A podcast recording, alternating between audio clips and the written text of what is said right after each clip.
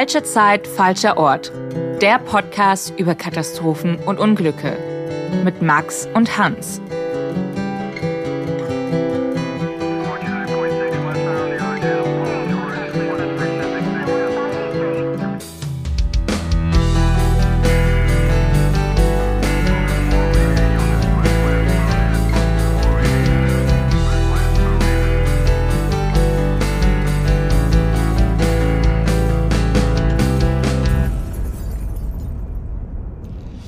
Herzlich willkommen bei einer weiteren Folge von Falsche Zeit, falscher Ort mit mit Max und mir Hans.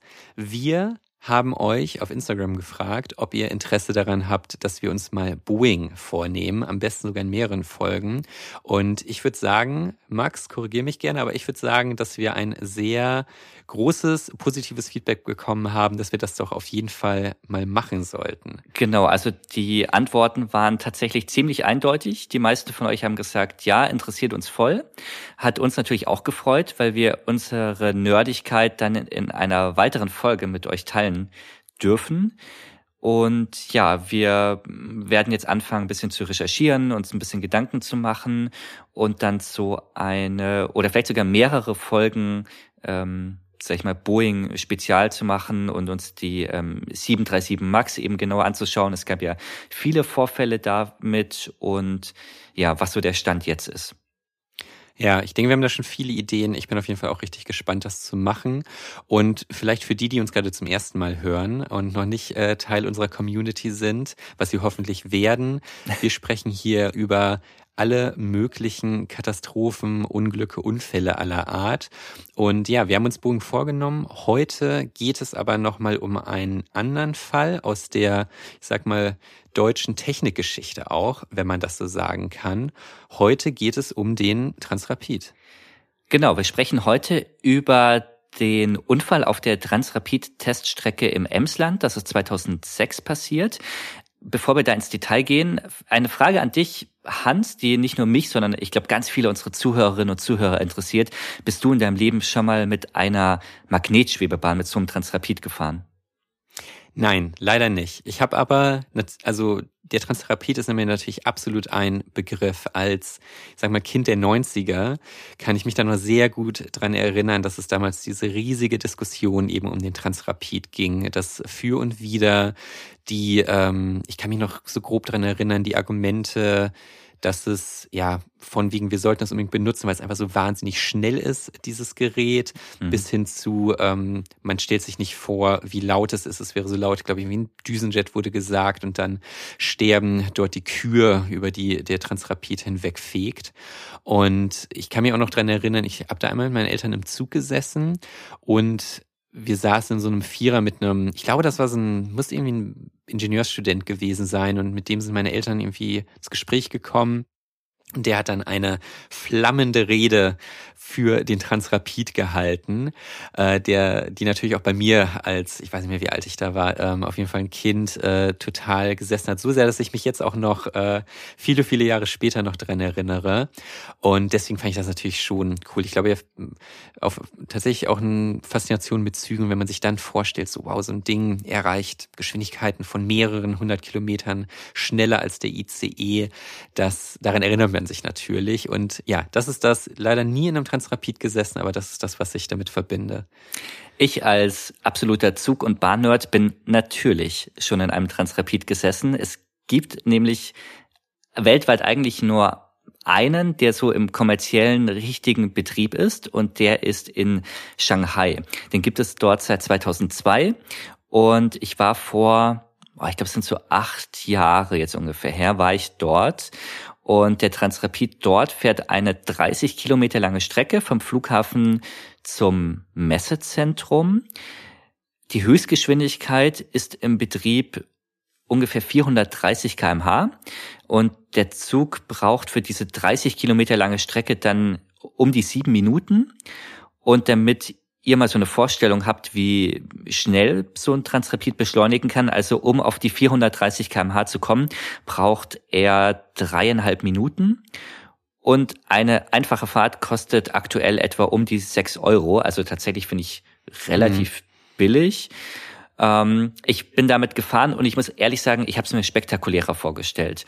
Ja. Als, ja, schon. Also irgendwie, es ist, man muss sagen, von innen ist es schon jetzt nicht so ein super moderner Zug. Also ich hätte es mir irgendwie damals zumindest irgendwie moderner oder futuristischer vorgestellt. Also es waren so relativ plüschige Sitze, die sehr bequem waren, aber es war jetzt gar nicht so viel Glamour irgendwie. Es ist schon innen zumindest sehr leise und ruhig. Also der liegt wirklich wahnsinnig sanft da auf der Spur. Und es ist schon extrem cool, wenn man auf der Anzeige dann so 400 kmh liest. Aber es, es dauert halt auch nicht lang. Also es sind, wie gesagt, so um die sieben Minuten. Ja, irgendwie hätte ich es mir spannender vorgestellt, sage ich ganz ehrlich. Und das sage ich als Bahnnerd schon. Ja. Schade. ja. Äh, wobei ich tatsächlich, was ich da fast am aufregendsten dran finde, diese Vorstellung, hier 30 Kilometer in sieben Minuten äh, hinter mich zu bringen. Das ist quasi äh, Berlin-Potsdam. Wenn das in, wenn die Bahn das in sieben Minuten hinschaffen ja. würde, das ist, das klingt wie Science Fiction für mich. Das stimmt. Äh, meine andere Verbindung zum Transrapid ist der, es gab ja in Deutschland die groß angekündigten Pläne, ein Transrapid zum Münchner Flughafen zu bauen. Es gab ja da die sehr berühmte Rede vom damaligen Ministerpräsidenten Edmund Stoiber, dass man in zehn Minuten eben am Flughafen ist. Und ich bin zu der Zeit in München aufgewachsen und ich habe das so eine Vorstellung als oder Erinnerung als Kind. Es gab, wer den Münchner Flughafen kennt, weiß, es gibt zwischen Terminal 1 und Terminal 2 so eine Freifläche. Die ist zwar überdacht, also so ein Regenschutz, aber es ist trotzdem so draußen. Und dort stand über Jahre ein Modell dieses Transrapids, mhm. der da fahren sollte. Das war so ein kleines Besucherzentrum und ich war so oft da drin. Ich glaube, meine Mutter war extrem genervt, dass wir ständig dorthin gehen mussten. Und man konnte vorne, ähm, hatten die so eine riesige Videowand und da hat man quasi die Strecke abfahren können, so als Simulation, wie das dann später eben aussieht. Und ja, also es war nett gemacht. Es war natürlich auch einfach PR von der bayerischen Staatsregierung und vom Verkehrsministerium und so weiter. Der war so rot angemalt. Ich glaube, es war sogar dieses DB-Rot, also dieses DB-Regio-Rot. Mhm. Ich bin mir nicht sicher, ob die DB dann das Ganze betrieben hätte oder irgendwie eine Tochtergesellschaft. Das weiß ich gar nicht, wie da die, der Plan gewesen wäre. Aber der Transrapid war auf jeden Fall rot. Das weiß ich noch und stand da ganz groß. Und aus diesen Plänen ist aber nichts geworden. Und ja, dieser Ausstellungstransrapid ist dann auch irgendwann verschwunden. Ich weiß gar nicht, ob es den heute noch gibt, ob der in irgendeinem Museum steht oder ob man den irgendwie tatsächlich verschrottet hat. Das weiß ich gar nicht. Müsste man mal nachschauen. Das wäre echt. Das wäre ja. echt spannend. Vielleicht kannst du den irgendwo günstig ersteigern, Max. ja, ja, das wäre cool, oder? Und dann stellt man sich sowas irgendwie ja. in den nicht vorhandenen Garten, aber ja. auf jeden Fall eine coole Aktion. Also man muss sagen, die, die Technik der Magnetschwebebahn hat sich bis jetzt nicht so wirklich durchgesetzt. Da kommen wir später auch gleich noch drauf zu sprechen. Ja, genau. Also das ist auch das, was natürlich auch da absolut hängen geblieben ist. Trotz dieser gesamten Diskussion ist es nie so richtig dazu gekommen, den richtig einzusetzen. Der Fall, über den wir heute sprechen, würde ich behaupten, hat da auch auf jeden Fall seinen Anteil dran gehabt. Und dementsprechend würde ich sagen, Max, nimm uns doch mal mit zurück ins Jahr 2006. Der 22. September 2006 ist im Emsland ein sonniger und milder Herbsttag. In Laten, einer kleinen Stadt zwischen Osnabrück und Oldenburg, steht Deutschlands einzige Transrapid-Teststrecke. Auf gut 30 Kilometern Länge werden dort seit den 80er Jahren Versuchsfahrten mit einer Magnetschwebebahn durchgeführt. Nach 20 Jahren Dauerbetrieb ist das für die Mitarbeiter und Mitarbeiterinnen dort Routine und für die Menschen im Emsland ein wichtiger wirtschaftlicher Standort, auch für den Tourismus. Die Versuchsstrecke wird nämlich nicht nur für Testfahrten, sondern auch für Ausflüge genutzt. Immer wieder besuchen Familien oder Arbeitskollegen zusammen die Teststrecke und fahren eine Runde mit dem Transrapid. Es gibt Bahnhöfe und ein Besucherzentrum und so macht sich an diesem Morgen im September auch eine Gruppe von Arbeitskolleginnen und Arbeitskollegen auf den Weg nach Laden, um dort ihren jährlichen Betriebsausflug zu verbringen. Um 9.43 Uhr sind insgesamt gut 30 Fahrgäste in den Transrapid eingestiegen. Die Fahrt beginnt. Auf der Strecke wird eine Geschwindigkeit von gut 450 km/h gefahren. Doch bevor es soweit ist, findet bei jeder Fahrt eine Testbremsung statt. Nach der Abfahrt vom Bahnsteig macht der Zug eine Notbremsung und wenn die ordnungsgemäß funktioniert, bekommt der Zug die endgültige Starterlaubnis. So auch an diesem Tag. Um 9.52 Uhr setzt sich der Transrapid mit einer enormen Beschleunigung in Bewegung. Doch was in diesem Moment noch niemand realisiert, die Magnetschwebebahn ist nicht alleine auf der Strecke. Ein paar Kilometer weiter steht noch ein Wartungsfahrzeug. Das sorgt jeden Morgen vor Inbetriebnahme für eine saubere und sichere Strecke. Der Transrapid rast unaufhaltsam auf den Wartungswagen zu. Erst kurz vorher wird eine Notbremsung aus dem Zug registriert, doch da ist es bereits zu spät.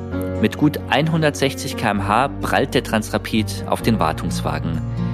Die Bilanz dieser Tragödie, 23 Menschen sterben in den Trümmern, 10 weitere Personen werden zum Teil schwer verletzt. Warum erkannte niemand die Gefahr auf der Strecke? Das ist wirklich eine wahnsinnig tragische Geschichte, die wir gleich jetzt nochmal detailliert durchgehen. Was, bevor wir da nochmal weiter zu dem Fall sprechen, was vielleicht nochmal gut wäre auch für alle, die gerade zuhören, der Transport Pete. Wir haben ja schon gesagt, der wird, kann wahnsinnig schnell fahren und so weiter. Aber was genau war das, war das für eine Technologie? Ich glaube, das hilft dabei, sich den Fall nochmal besser vorstellen zu können. Genau. Also das war, im Grunde ist das ein Zug ohne Räder. Also der hat jetzt keine, keine Drehgestelle, der fährt nicht auf Schienen, sondern der fährt, wobei fahren auch so ein relativer Begriff ist, der liegt auf einer Spur und wird auf dieser Spur durch eine magnetische Kraft angezogen und gehalten. Also er liegt eben nicht direkt auf der Spur, sondern er schwebt mit eben einem kleinen Abstand darüber. Und die Vorteile dieser Technologie sind einfach extrem hohe Geschwindigkeiten. Die Bahn beschleunigt auch viel schneller und fährt generell einfach ruhiger. Man muss aber auch sagen, auf der anderen Seite es ist eine sehr teure Technik. Man braucht ja extra diese Magnetschienen mhm. oder Magnetspuren, sage ich mal. Man muss die extra bauen. Das Ganze ist geplant und so war es auch im Emsland, dass das auf Stelzen eben aufgebaut wird. Also dieser Transrapid fährt eben auch über der Landschaft hinweg. So war auch der Plan zum Beispiel zum Flughafen in München. Und man braucht natürlich nicht nur diese Stelzen mit diesen Magnetschienen, sondern man braucht auch eigene Züge. Und diese Züge müssen beschafft werden, die müssen zugelassen werden, die müssen gebaut und gewartet werden. Es braucht eigene Strecken, man muss diese Stelzen bauen, auf die dann dieser Zug fahren kann. Also das kostet einfach alles wahnsinnig viel. Das ist nichts, was man mal so eben von der Stange kaufen kann bei einem Hersteller im Eisenbahnbereich oder Eisenbahnsektor, sondern das muss eben extra, ja, gebaut und entwickelt werden. Und du hattest ja schon gesagt, dass in Shanghai im Grunde genommen die einzige äh, Magnetschwebebahn oder Transrapid ist, die, die wirklich eingesetzt wird. Das heißt, so richtig hat sich diese Technologie eigentlich nie wirklich durchgesetzt, oder? Nee, das muss man wirklich so sagen. Also weltweit, egal wo man hinschaut, in Shanghai ist wirklich der einzige, der so im Planbetrieb kommerziell mit Fahrgästen im, im, im Takt fährt. Was ich sehr interessant fand bei der Recherche, es gibt wirklich schon sehr lange Planungen und Versuche in dieser Richtung. Und zwar bereits 1914, also es ist wirklich eine ganz frühe Zeit, hat in London ein Franzose so eine Art Magnetbahn vorgestellt. Und seine Idee war, dass damit Briefe transportiert werden sollten, und zwar von London nach Liverpool. Also man hat schon früh wirklich angefangen, das zu testen. Und Leute kamen schon auf die Idee, dass man aus dieser magnetischen Anziehung irgendwie ein Verkehrsmittel entwickelt. 1922 hat der deutsche Ingenieur Hermann Kemper angefangen, eine elektromagnetische Schwebebahn zu entwickeln. Er war dann auch schon relativ weit in seiner Entwicklung, aber der Zweite Weltkrieg hat dann alle Planungen zunichte gemacht, weil die Priorität auch jetzt einfach komplett andere waren. Es war jetzt ja eine Kriegsgesellschaft und keine Zeit für Verkehrsexperimente. Aber nach dem Krieg ging es dann weiter und ja, ziemlich professionell und auch kommerziell teilweise, muss man sagen, wurde das Ganze dann so ab den 1970er Jahren in Deutschland, weil dann haben sich auch die ersten Firmen an diese Idee rangesetzt. Es waren dann nicht nur einzelne Ingenieure, sondern wirklich Firmen, die gesagt haben oder getestet haben, ob daraus etwas entstehen kann. Und in den 70er Jahren wurden dann schon die ersten Testfahrzeuge und Prototypen präsentiert. Es gab viele Versuche. Und das kann man auch weltweit sehen. Also viele Länder haben zu dieser Zeit so ihre eigenen Versuchsstrecken gebaut, teilweise auch zum Test diesen Betrieb damit aufgenommen. Aber so wirklich durchgesetzt hat es sich, wie gesagt, in keinem Land. Und ich denke, ein wirklich extrem entscheidender Punkt ist diese sehr teure Technik. Und selbst in München, diese geplante Magnetbahn zum Flughafen, die wirklich medial so ein großes Thema war über Jahre und wo sich auch die Politik so dahinter geklemmt hat, um das Ganze zu realisieren. Selbst mit so viel Rückenwind, sage ich mal, aus der Politik und von der Wirtschaft, selbst da ist nichts draus geworden. Und ich glaube, dass in München durchaus das Potenzial da gewesen wäre, weil Wer München und den Flughafen kennt, weiß, es zieht sich relativ, bis man von der Innenstadt am Flughafen ist. Es fährt dort, es fahren zwei S-Bahn-Linien hin, die aber einfach so gute 40 Minuten brauchen von der Innenstadt. Und das wird seit Jahren kritisiert, dass der Münchner Flughafen zum Beispiel auch keinen Fernverkehrsanschluss hat, keinen ICE-Bahnhof, dass es aber auch nicht mal Express-S-Bahnen gibt. Und ich glaube, dass der Transrapid dort auf jeden Fall gut angekommen wäre, aber selbst dort in einer Region mit wirklich viel Geld und einer großen Wirtschaftskraft, selbst dort ist nichts draus geworden. Und ich glaube, dass äh, diese Transrapid-Technik auch heute in Deutschland kein großes Thema mehr ist. Also es, ich finde, es gibt ab und zu von irgendwelchen ich sag's mal, Hinterbänklern in Parteien kommt ab und zu irgendwie so ein ähm, abstruser Vorschlag, dass man ähm, jetzt irgendwie, weiß ich nicht, in Berlin wieder eine Magnetschwebebahn baut oder so weiter. Aber ich glaube, dass das ganze Geld ohnehin besser angelegt wäre, um die Schieneninfrastruktur in Deutschland auf Vordermann zu bringen, anstatt jetzt in so einer äh, Technik. Aber das ist nur meine persönliche Meinung an dieser Stelle. ja. Das stimmt. Weißt du, an äh, welche andere Technologie ich da denken muss? Tatsächlich Bitte. die Concorde. Ja, stimmt. Weil es, ja. ich finde, das geht so ein bisschen in die gleiche Richtung. Wahnsinnig schnell, aber auch wahnsinnig teuer. Und am Ende kommt dann ein bisschen heraus, die Leute sitzen gerne eine Stunde länger im Flieger, so wenn es komfortabler ist und äh, deutlich günstiger ist als eben, also dass Geschwindigkeit für viele Leute dann eben doch nicht so viel wert ist wie vielleicht andere Faktoren. Und in diesem Fall dann natürlich äh, einfach, ähm, gut, dann hat man eben nur eine S-Bahn, die aber wahrscheinlich einen Bruchteil von, von so einer Magnetschwebebahn kostet. Ja, was ich ganz spannend fand, und das ist mal eine Frage, die ich jetzt an dich stellen möchte, du als jemand, der sehr lange in Berlin gelebt hat, wusstest du, dass es in Berlin eine Magnetschwebebahn gab? Tatsächlich überhaupt nicht. Ja. Das ist mir wirklich, also höre ich zum ersten Mal. das ging mir aber auch, das ging mir aber auch so. Und das Ganze war in Westberlin. Und ähm, jetzt brauchen wir nicht den Dirke Weltatlas, wie sonst in jeder Folge. Heute brauchen wir den Netzplan des Verkehrsverbunds Berlin-Brandenburg. Und zwar brauchen wir äh, einen Blick auf die U-Bahn-Linie U2. Und die U2, wenn man sich die so anschaut, die fährt so einmal mittendurch, von Ost nach West kann man sagen. Und ja, Stichwort Ost und West, Berlin war geteilt und entsprechend konnte auch die U2 nicht komplett durchfahren. Und dann kann man in Westberlin auf die Idee, ob man nicht auf dem Teilstück der U2 im Westen, wo eben keine Züge mehr jetzt fahren aufgrund der Mauer, äh, ob man da nicht eine Magnetschwebebahn baut. Und das hat man dann tatsächlich ab 1983 gemacht und hat dort eine 1,6 Kilometer lange Magnetschwebebahn gebaut. Es gab dann einen Versuchsbetrieb und ab 1989 ist diese Magnetschwebebahn tatsächlich im Fahrgastbetrieb gefahren. Und zwar vom Gleisdreieck bis zum Camperplatz, der ist in der Nähe vom Potsdamer Platz. Und man muss sich das ein bisschen so vorstellen, wie so, kennst du diese Flughafen-Shuttlebahn, die so von einem Terminal ja. zum anderen fahren? Ja.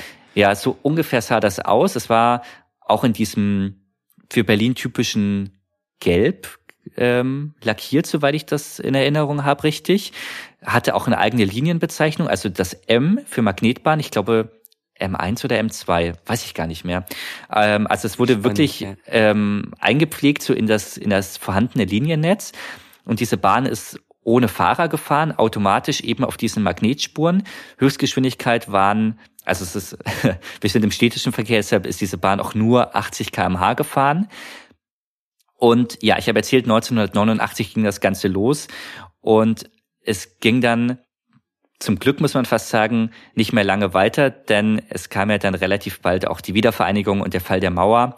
Und 1991 wurde das Ganze dann eben auch schon wieder eingestellt und die bestehende U-Bahn-Linie, die U2, wurde wieder verbunden und konnte dann auch wieder durchgängig fahren. Aber selbst Berlin hat tatsächlich damit experimentiert und einen Betrieb gehabt sogar. Wusste ich auch überhaupt nicht. Finde ich total spannend. Dass es das heutzutage nicht mehr gibt, fühlt sich auch ein bisschen wie ein Rückschritt an. Also, soweit ich weiß, hat die U2 gerade massiv damit zu kämpfen, dass dort teilweise die Decke einbricht. äh, dementsprechend fast schwer vorstellbar, dass dort mal so eine Magnetschwebebahn ausprobiert wurde. Ja, voll. Aber wenn wir, dieser Fall, über den wir sprechen, ist ja in, im Emsland passiert. Was hat es dann mit dieser Versuchsanlage auf sich? Also warum, warum wurde die gebaut? Welchen Zweck hatte die?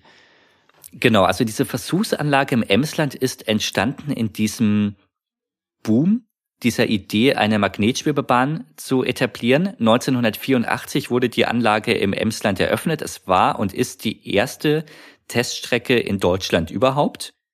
1993 wurde dort dann auch ein Geschwindigkeitsrekord aufgestellt von 450 kmh. Und für die Region im Emsland war das Ganze nicht nur eine Teststrecke, sondern es hat sich über die Zeit auch zu einer wirklichen Touristenattraktion entwickelt. Das wusste ich auch nicht, weil die Anlage hat sich über die Jahre nach und nach immer mehr für den Publikumsverkehr geöffnet. Es gibt viele Berichte über Betriebsausflüge von Familienausflügen zu dieser Anlage. Und das war auch für die Betreiber dieser Teststrecke finanziell eine ganz gute Sache. Es war ein schöner Nebenerwerb für sie.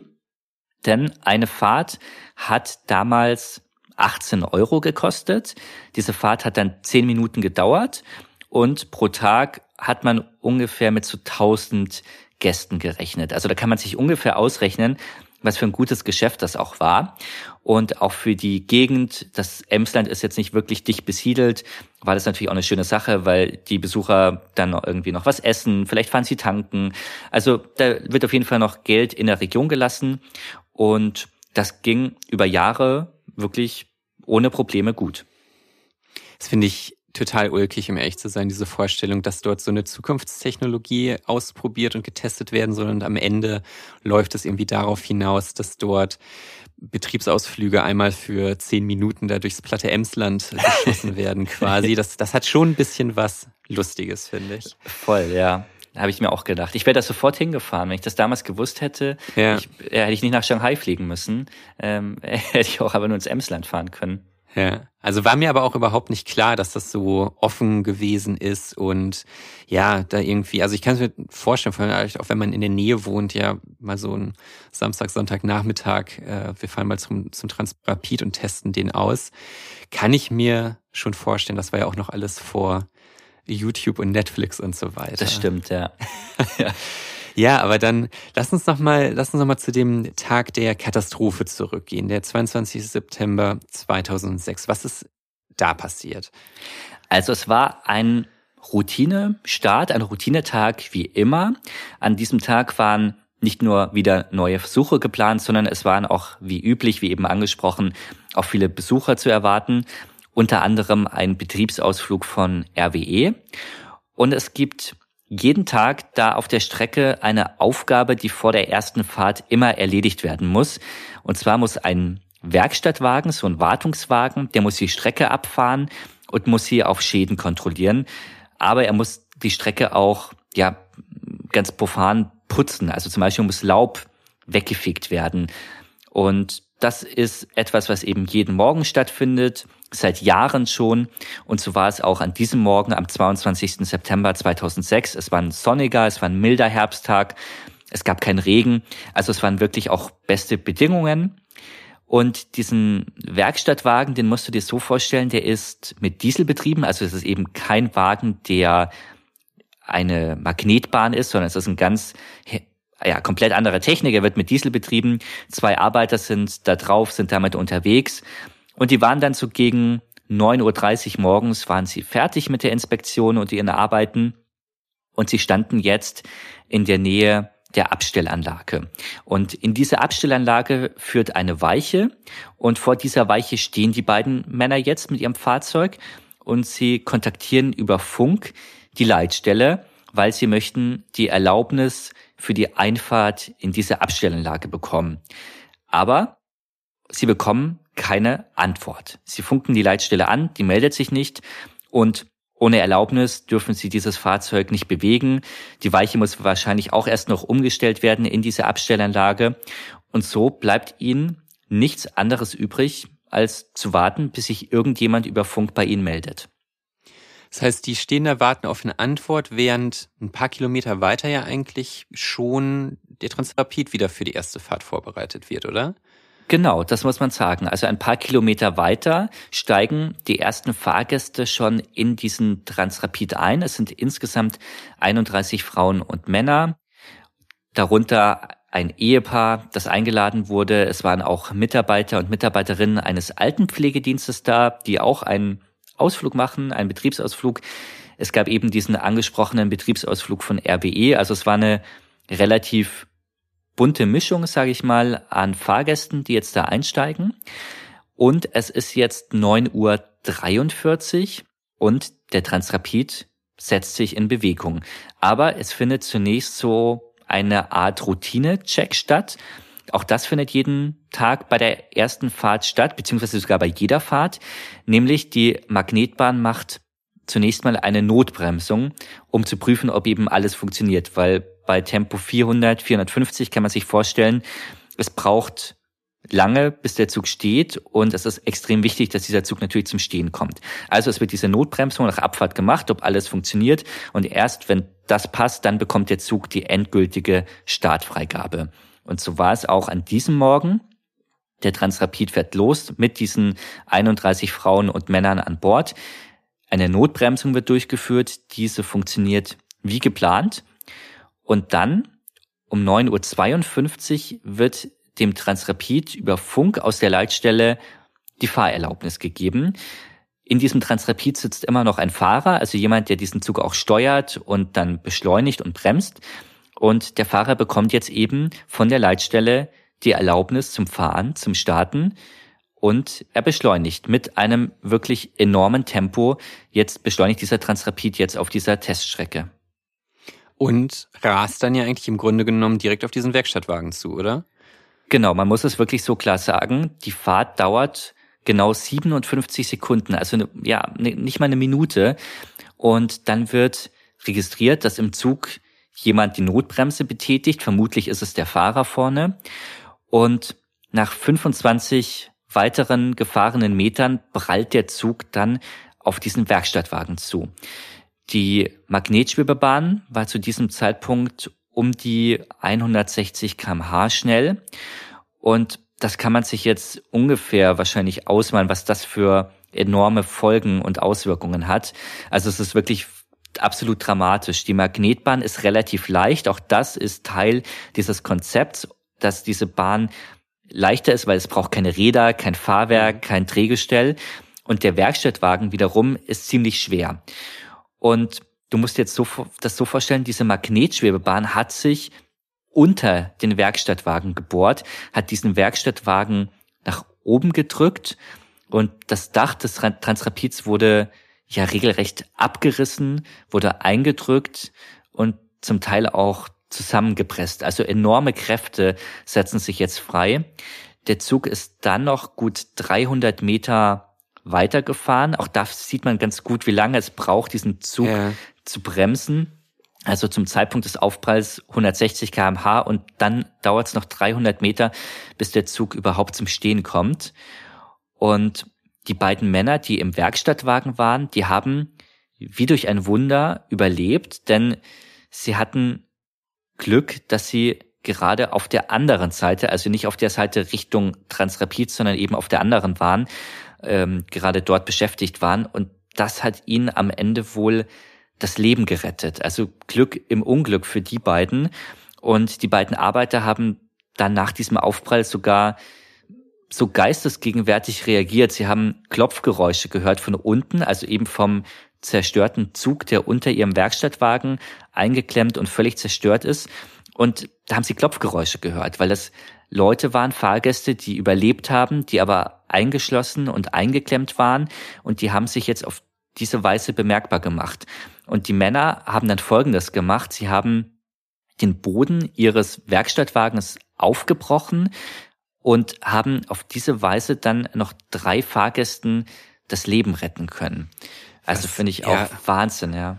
Ja, also finde ich fast ein bisschen gespenstisch, diese Vorstellung, dass dann geklopft wird und so, aber natürlich sehr ja, Glück gehabt quasi auch, dass das gehört wurde und dass die, ähm, dass die Männer im Werkstattwagen dort so geistesgegenwärtig auch waren, auch zu verstehen, was passiert und dann die Leute da rausholen konnten. Ja, und sie hat natürlich auch das Werkzeug an Bord, weil sie natürlich ausgerüstet waren für Wartungsarbeiten ja. an der Strecke. Das kam natürlich dazu, aber man kann sich vorstellen, für die ist das ja auch eine absolute Ausnahme- und Schocksituation, dass dieser Transrapid jetzt da auf sie zugerast ist und dann noch so klar im Kopf zu sein, dass man Menschen auf diese Weise noch helfen kann, finde ich absolut ja respektvoll. Die absolut. Die alarmierten Rettungskräfte, die haben es dann auch noch geschafft, drei weitere Gäste aus diesem völlig kaputten Zug zu holen. Mit Schneidbrennern hat man sie dort ähm, ja gerettet und insgesamt waren gut 200 Einsatzkräfte vor Ort. Der Einsatz ging den ganzen Tag bis abends bis so gegen 22 Uhr und mit einer wirklich schrecklichen Bilanz. Also 31 Fahrgäste waren an Bord, 23 Menschen starben beim Aufprall, unter ihnen auch der Fahrer des Transrapids und zehn weitere Personen sind zum Teil schwer verletzt.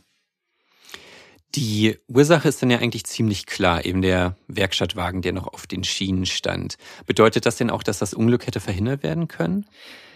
Also man muss ganz klar sagen, ja, dieses Unglück hätte verhindert werden können. Es gibt bis heute noch so eine große Frage, die im Raum steht, nämlich warum hat der Fahrer des Transrapids nicht früher gebremst? Denn das ist komisch. Es waren gute Bedingungen an dem Tag. Das haben wir am Anfang auch angesprochen. Es war super Wetter, es war klarer Himmel, es hat nicht geregnet und es war eine gerade Strecke mit einer wirklich weiten Sicht nach vorne und eigentlich hätte der Fahrer dieses Transrapids eigentlich sehen müssen, dass dort noch irgendwas steht. Jetzt hat man sich natürlich die Frage gestellt, warum hat er erst so spät gebremst? Also wirklich so in, ja, ja in letzter Minute.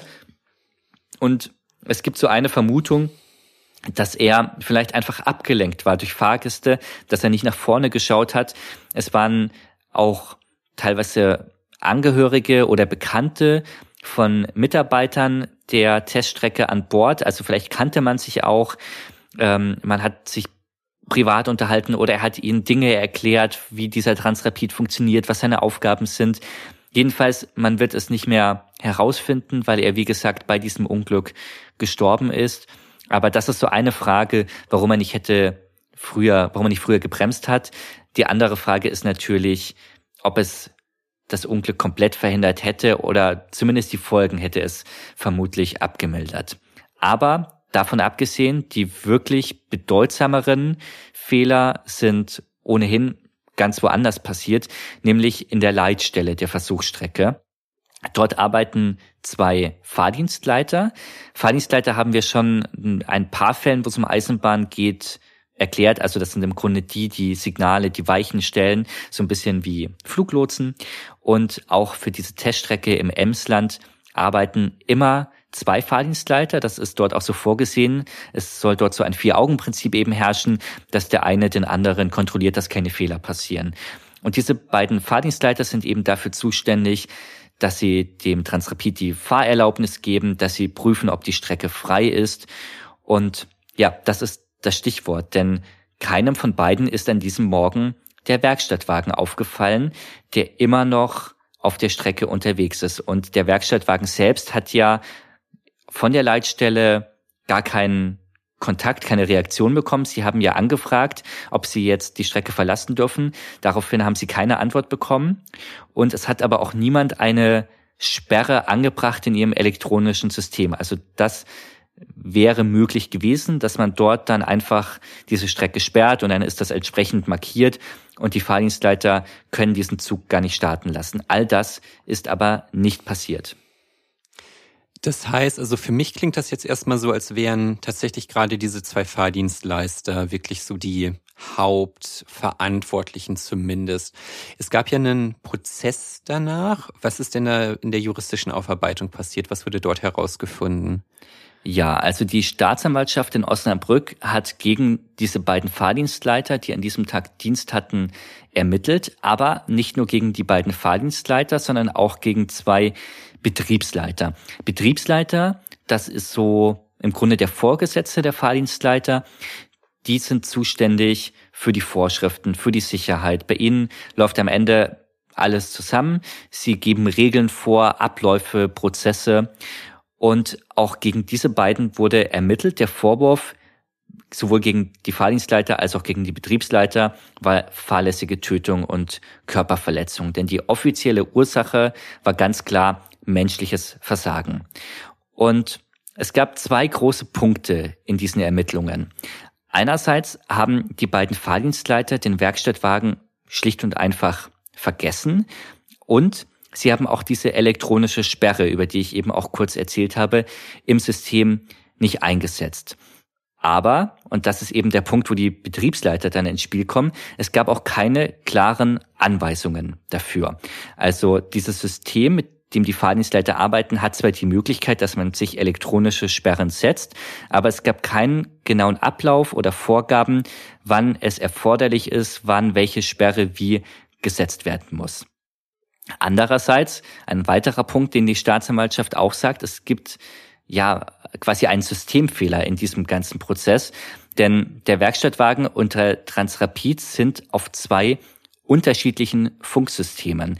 Das heißt, die Arbeiter konnten die Startfreigabe für den Transrapid gar nicht mithören und das Personal im Transrapid kann aber auch nicht hören, dass die Arbeiter versuchen, bei der Leitstelle eine Erlaubnis für die Einfahrt in die Abstellanlage zu bekommen. Das heißt, die beiden wissen unabhängig voneinander gar nicht, dass sie auf der Strecke sind gleichzeitig. Das hätte das Unglück ja. definitiv verhindern können. Und ja, was die elektronische Sperre angeht, im Mai 2008 fiel dann nämlich das Urteil gegen die beiden Betriebsleiter, und zwar Geldstrafen von um die 20.000 Euro für jeden. Die in der Urteilsbegründung heißt es, sie haben in den Vorschriften nicht klar definiert, wann und in welcher Form diese Sperren im System anzubringen sind und deshalb tragen die Betriebsleiter auf jeden Fall eine Mitschuld an diesem Unglück.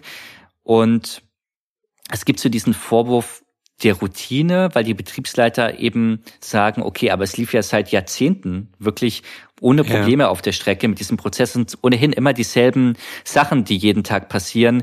Also jeden Morgen fährt dieser Werkstattwagen durch. Das ist bekannt, das wissen sie. Und es ging eben immer gut. Nichtsdestotrotz, sie haben dieses Urteil bekommen mit diesen Geldstrafen. Aber die Staatsanwaltschaft sieht die Hauptschuld eben bei den beiden Fahrdienstleitern, beziehungsweise die Hauptschuld bei einem Fahrdienstleiter, nämlich der, der die Startfreigabe über Funk erteilt hat. Das finde ich sehr, ja. sehr spannend. Also das haben wir ja auch häufig, also für mich ist es wieder so ähm, individuelle Fehler in einem System oder in einem Kontext, der diese individuellen Fehler überhaupt erst möglich macht. Also, das stimmt, ja also klar ist, so das leuchtet mir irgendwo ein, dass da der Fahrdienstleiter, der die Erlaubnis gegeben hat, ähm, der die Erlaubnis gegeben hat, so der Hauptschuldige ist. Gleichzeitig kann man natürlich, und das hat die Staatsanwaltschaft ja im Grunde genommen auch angesprochen, diese Systemfehler. Wie kann das überhaupt sein, dass der Werkstattwagen, der Transrapid quasi nicht über, miteinander sprechen können, dass diese elektronische Sperre nicht automatisch funktioniert? Finde ich, finde ich immer, immer ganz spannend. Wie ist dann die, wie hat die Staatsanwaltschaft dann weitergemacht mit diesem Hauptschuldigen?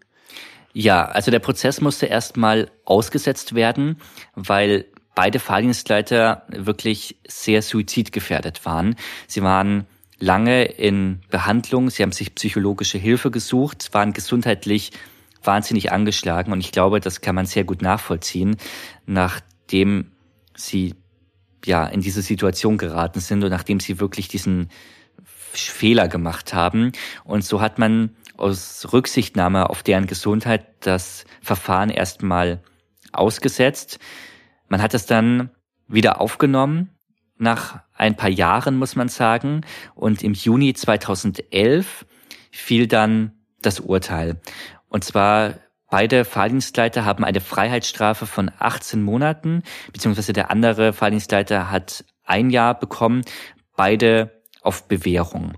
Und es gab dann während des Prozesses auch ein großes Lob für den Staatsanwalt, für das Plädoyer, das er gehalten hat, denn er hat genau die Punkte untergebracht in seinem Plädoyer, die wir jetzt auch so kurz besprochen haben. Also eben natürlich haben sie den Fehler gemacht und vor allem der Fahrdienstleiter, der die Startfreigabe gegeben hat.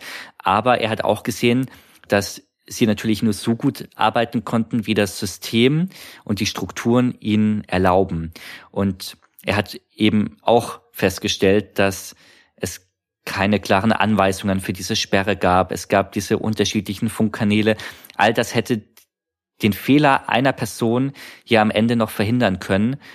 Und das ist eben nicht passiert. Und der Staatsanwalt hat auch sehr berücksichtigt, wie die Gesundheit der beiden Angeklagten, wie es um die bestellt ist und wie sehr sie auch darunter zu leiden haben und wie schlimm das eben für die beiden ist. Die waren auch zum Zeitpunkt des Urteils dann schon in Rente.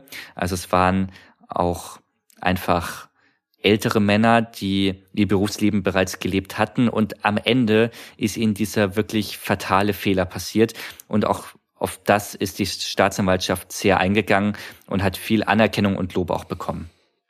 Es wirkt auf jeden Fall sehr menschlich, sage ich mal, von der Staatsanwaltschaft, sich dort also auch diese Punkte mit einzubeziehen. Und, Definitiv, ja. Ja, und die nach diesem Unglück, was, also war das das Ende für den Transrapid, kann man das so sagen, oder auch für diese Teststrecke, wie ist es da weitergegangen? Also das Unglück hat mit Sicherheit damit etwas zu tun gehabt, wie es generell mit der Transrapid-Technologie in Deutschland weiterging. Die Strecke war dann zunächst natürlich gesperrt. Es musste, der, das kaputte Fahrzeug musste geborgen werden. Es musste repariert werden.